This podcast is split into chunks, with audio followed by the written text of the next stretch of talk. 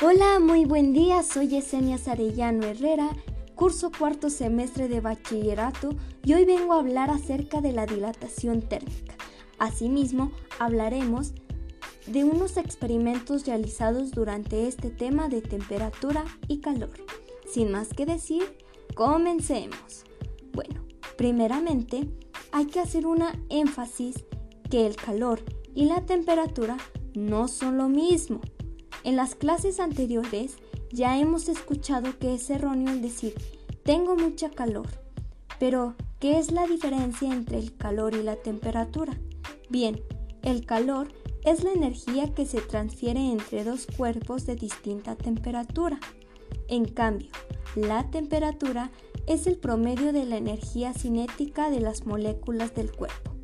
Teniendo en cuenta esto, la dilatación térmica es un proceso por el cual los cuerpos aumentan su volumen cuando aumenta la temperatura.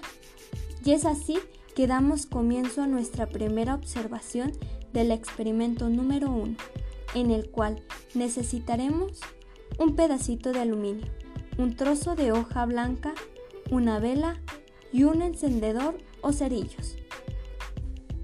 Bien, vamos a prender nuestra vela cuidadosamente y ya que la tengamos encendida, agarraremos nuestro pequeño trozo de aluminio. Vamos a sostenerlo y nos vamos a dar cuenta que el aluminio se dilata con el calor. Sin embargo, los cambios casi no se notan por el trozo de papel de aluminio que estamos utilizando. Ahora, como siguiente punto, vamos a pegarle nuestro trozo de hoja al papel aluminio. Igual, lo vamos a sostener de modo que el que esté abajo cerca de la llama de la vela sea el pedazo de aluminio. Sorprendente, estamos apreciando el momento en el que el aluminio se dilata más que el papel. Es por eso que se hace un tipo de curva, pero esta se dirige hacia arriba. Y es en este momento estamos en presencia de la dilatación térmica en donde el cuerpo está aumentando su volumen y su temperatura.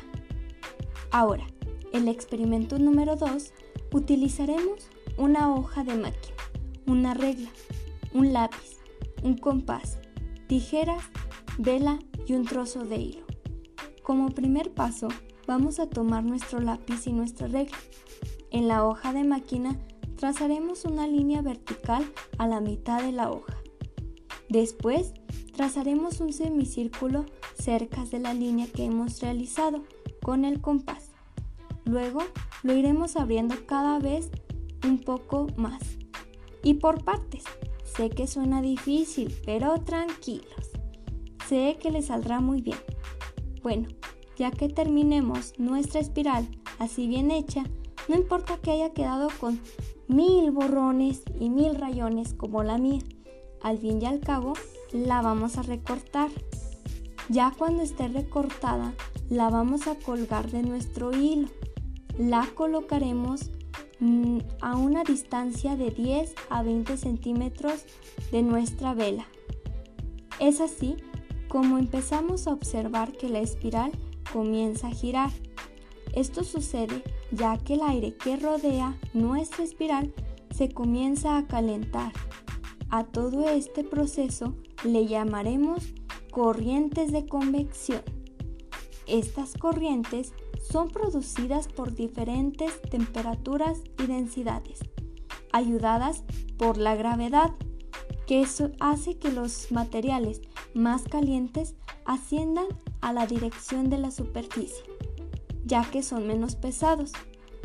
Esto significa por lo tanto, que los materiales más fríos son más densos y más pesados.